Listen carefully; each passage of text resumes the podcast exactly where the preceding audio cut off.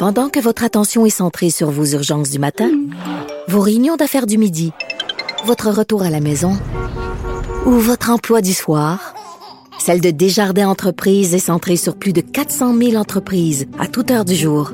Grâce à notre connaissance des secteurs d'activité et à notre accompagnement spécialisé, nous aidons les entrepreneurs à relever chaque défi pour qu'ils puissent rester centrés sur ce qui compte, le développement de leur entreprise.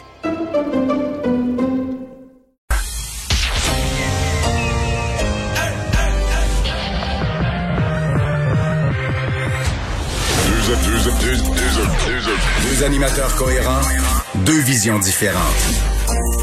Une seule émission, pas comme les autres. Mario Dumont et Vincent Dessureau. Cube, Cube Radio. Bonjour tout le monde, bienvenue à l'émission, bienvenue à Cube 15h29. On vous accompagne pour les deux heures à venir cette belle journée pour une bonne partie du Québec. Dans l'Est, je comprends que c'est moins, c'est un peu moins beau. Bonjour Carl. Bonjour Mario. Et on part avec une triste nouvelle. En fait, euh, on, savait qu'il y avait eu un enfant qui avait été retrouvé à Sainte-Foy dans une base de plein air, une sortie scolaire, retrouvé flottant à la surface de l'eau, mais là, on a de mauvaises nouvelles. Malheureusement, la confirmation du décès d'un garçon de 10 ans à la suite d'un incident, oui, survenu à la base de plein air de Sainte-Foy.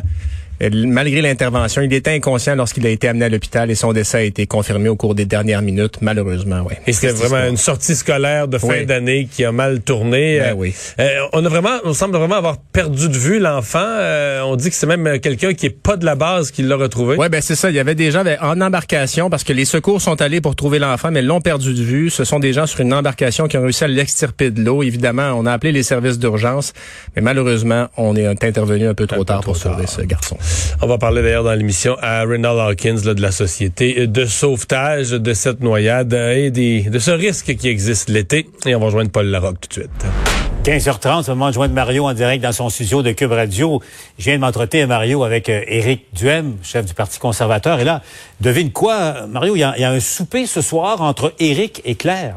Éric Duhem va euh, donc dîner, comme disent les Français, avec Claire Sanson. On sera peut-être ensuite celle joint les rangs du Parti conservateur. Et Mario, euh, il me confirme qu'il y a quelques députés de la CAQ qui a, paraît-il, qu'il a tenté de courtiser plusieurs d'entre eux, mais il y en a quelques-uns qui n'ont pas fermé la porte. Puis il est supposé avoir d'autres discussions euh, ultérieures. Mario, il risque d'y avoir toute une chasse aux sorcières à l'intérieur de la CAQ pour savoir qui parle, qui parle à M. Duhem en ce moment. Je pense que c'est juste ça le but. je pense pas que sincèrement ah, avec Madame Sanson, j'ai aucun doute, mais je pense que je pense pas qu'il y ait vraiment d'autres discussions sérieuses avec personne. Mais je pense que le but c'est de faire paniquer l'autre partie, c'est de faire capoter l'autre partie et de faire que en se mettant à surveiller leur monde, en se mettant à surveiller leur monde, euh, que tu sais d'une façon très assidue, puis à les questionner puis tout ça, ben qui vont les qui vont les écœurer, ça va peut-être provoquer ce que lui euh, ce que lui souhaiterait. On comprend que dans l'immédiat, euh, c'est bien triste pour Madame Sanson ce que je vais dire. Euh, une personne qui a un curriculum vitae, mais politiquement, présentement, euh, elle, n'a pas de valeur pour M. Duhem. La seule valeur, c'est l'entrée euh, à l'Assemblée nationale. Je te donne un exemple bien concret. Paul, tu as été assez longtemps à la tribune de la presse. Euh, Éric Duhem, présentement, peut pas faire une conférence de presse au Parlement. Donc, s'il convoque les journalistes, ce soir... Et ça, sur le plan de la communication, c'est un drôle de handicap, ne serait-ce que, tu sais, le projet de loi 60 quelque chose est déposé, petite réaction vite pour être dans le bulletin de nouvelles du midi. Il faut être là, les journalistes sont sur place, et ça se passe sur place. Alors, s'il a une députée, ne serait-ce que ça, la députée peut réserver la salle de point de presse où les journalistes sont. Et elle a le droit, les députés ont le droit à un invité, là, ou une invitée, on a le droit d'amener des gens. Donc, le chef du parti non élu peut devenir l'invité de sa députée et donc être présent pour réagir au cas. Alors, il y a des avantages très, très, très concrets, en plus de faire parler de lui. Parce que je pense que l'autre défi pour Éric Duhem à ce point-ci, il a tout misé sur la pandémie. C'est assez étonnant. Moi, c'est ce qui fait que j'ai, sincèrement, alors que c'est un parti qui devrait m'intéresser, j'ai décroché totalement. Le parti unidimensionnel qui n'en a que contre les mesures sanitaires. Les mesures sanitaires sont levées. on va être tout en zone verte dans quelques jours. Alors là, lui doit faire la grande, ce que j'appellerais la grande pirouette. Réussir à prendre tous ces gens Là, il a recruté des complotistes, des anti-vaccins, des gens qui étaient contre les mesures sanitaires. Il doit ramener ça en un véritable parti politique, avec des programmes sur les finances publiques, sur l'éducation, sur la santé, mhm. pour aller chercher d'autres gens, pour élargir sa base, mais sans perdre ceux qu'il a déjà. Et donc là, il faut qu'il fasse parler de lui. Et c'est là qu'à ce moment-ci, le recrutement d'une députée serait quand même un, gros coup, un coup réussi dans, dans l'exécution de cette pirouette-là, de redevenir un parti, parce que là, les mesures sanitaires, là, à moins qu'il y ait une quatrième vague, puis que des variants terribles, ça sera plus le gros sujet de discussion probablement des, des mois à venir. Donc lui, Autant lui, il disait qu'il était contre les mesures sanitaires, mais je peux te dire qu'il était pour. Lui, il voulait que les mesures sanitaires soient maintenues le plus longtemps possible pour, pour chialer contre, là, pour s'en pour s'en plaindre, pour dire que c'est épouvantable. Le jour que les restaurants sont rouverts, que tout a recommencé, puis personne parle de ça, puis lui, ben, son, il n'y a plus son pain puis son beurre. Là. Donc, euh, dire qu'il parle avec des députés actuels de la CAQ pour semer la zizanie, se servir peut-être ou profiter de Mme Sanson comme cheval de Troie, si on veut, pour être présent à, l'Assemblée nationale. Mais tu posais la, question de fond, là, son, orientation euh, contre les mesures de, de, contrôle et de protection contre la COVID-19. Ben, moi, je me posais la question toute simple, parce que c'est la question que ça pose également. Euh, son score un peu étonnant dans le dernier sondage de, Jean-Marc, donc tu sais, 7, 7 euh, de mémoire par partout au Québec, mais 14 euh, à Québec. Est-ce que c'est un plancher ou un plafond pour Éric Duhem? Ben, pour l'instant, c'est un plafond. C'est-à-dire que pour l'instant, là, il a fait le plein de tous les, toutes les personnes euh, qui, qui en avaient contre les mesures sanitaires. Là. là, il a fait le plein de ça. Puis là, ça va devenir un non-sujet. Alors, euh, ce qui peut, ce qui peut mettre, moi, je suis convaincu que lui, Peut-être que dans une campagne électorale, en exploitant bien certains thèmes, euh, peut-être qu'il y a des gains à faire. Mais pour l'instant, lui, il n'est plus à l'étape de faire des gains. Là. Il est vraiment à l'étape d'essayer de maintenir. il a obtenu tous ses votes sur un seul sujet. Le sujet n'existera plus, ou très peu. Donc là, comment tu fais pour maintenir tes appuis quand le sujet qui était ton qui était ton sujet de prédilection? Donc je pense que pour l'instant, lui, il va essayer. Il faut qu'il essaie de faire du bruit, de créer de l'intérêt pour garder. Au moins, c'est une bonne base. S'il y avait ça dans une campagne électorale, dans un premier vote, ça serait, ça serait extraordinaire pour À suivre. À suivre. Bon, euh, vaccination, euh, la journée est marquée par une bonne puis euh, une mauvaise nouvelle. Pfizer, euh, qui avait une régularité dans ses livraisons de, de vaccins. Et disons-le, dans, dans l'esprit des gens, sais, si tu as le choix, le vaccin que les gens veulent prendre maintenant, c'est celui de Pfizer parce que euh, il est efficace, parce que euh, il y a moins d'effets secondaires et parce qu'il est disponible. Là, bon, Pfizer ralentit à son tour la livraison pour les prochaines semaines. Ça va ralentir un peu le rythme de, de vaccination chez nous. Heureusement, Moderna va compenser. par contre, tu as vu les Américains qui en donnent un million de doses au Canada. La compagnie qui en livre euh, un peu plus également. Donc ça, c'est quand même, bon, ça bouge et c'est peut-être un peu normal dans ce genre de, contexte, mais là où, là où il y, a, de plus en plus de questionnements, c'est par rapport à, à l'AstraZeneca. Euh, il y a eu une confusion dans le message euh, hier, en 24 heures, en fait. Là, les gens se sont fait dire, s'ils avaient eu Astra, première dose, passez, passez au Pfizer, passez au Moderna. Et là, attention, donc le gouvernement tente de corriger le tir. Non, non, non, vous pouvez continuer les deux doses d'AstraZeneca ça faisait un petit bout de temps que ça allait bien la vaccination. Le message aux, citoyens, là, il y a, eu comme un, un, petit, petit problème en 24 heures. Ouais. Puis en même temps, c'est un comité, c'est le comité scientifique, c'est le comité d'immunisation qui hier fait, a fait la suggestion qu'une personne serait mieux protégée, une personne qui a eu AstraZeneca en première dose serait mieux protégée.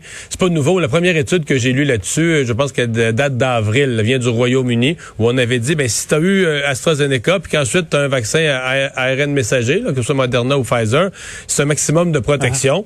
Ah. Euh, bon, tu sais, des études, il y en a eu, là, on, avance puis on découvre, il y en a eu plusieurs. Ce qui est certain, euh, euh, tu sais, quand M. Trudeau dit le premier vaccin disponible, c'est lui que vous devez prendre, c'est lui le meilleur, ça reste une vérité, là, même si c'est un peu simple et simpliste, ça reste une vérité. Euh, être vacciné deux fois AstraZeneca, en termes de protection contre les hospitalisations, c'est très bon. par contre, on dit par rapport à certains variants, peut-être que euh, la combinaison des deux sera encore supérieure. Donc, on peut pas faire taire les gens du, du comité d'immunisation. Ils ont donné un avis scientifique que les gens ont, ont entendu. Maintenant, c'est pas une directive, ça. C'est un avis scientifique.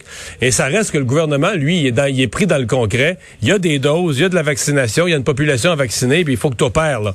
Et je trouvais aujourd'hui que Christian Dubé, euh, euh, peut-être confusion dans le message qui s'est créé. Oui, je comprends, mais il reste qu'on faut, faut comme on dit, on est des adultes majeurs et vaccinés. Là, il y a un point où il faut qu'on prenne nos décisions, qu'on lise, qu'on lise un peu, qu'on s'informe. Christian Dubé rappelait, ben, ces scientifiques-là ont dit oui, que maximum de protection peut-être. D'autre côté, on dit aussi, tu as plus d'effets secondaires dans les deux, trois jours suivant le temps.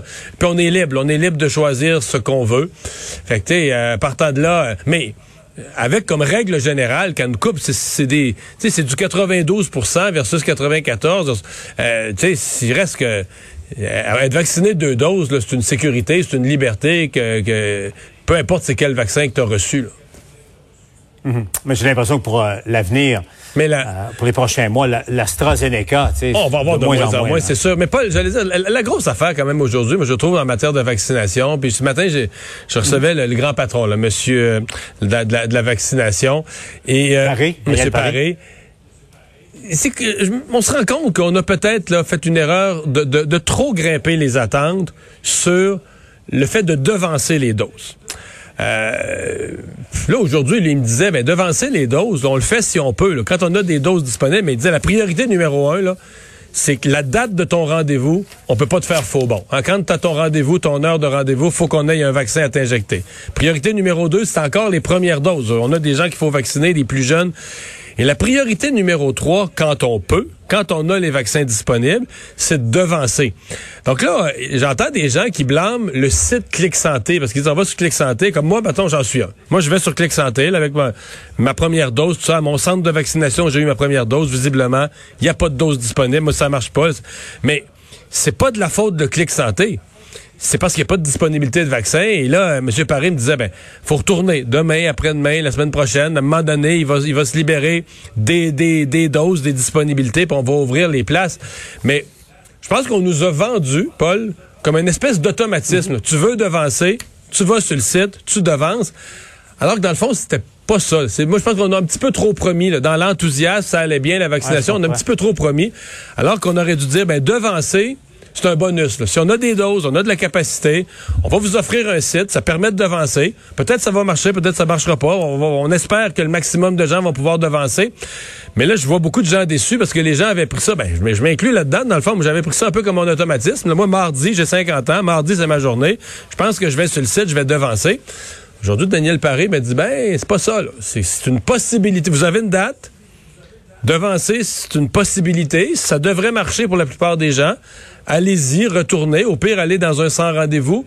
Mais c'est pas comme une garantie que tu vas aller sur le site la journée où ton, ton, mhm. ton groupe d'âge arrive, tu vas aller sur le site puis que tu vas être devancé. C'est...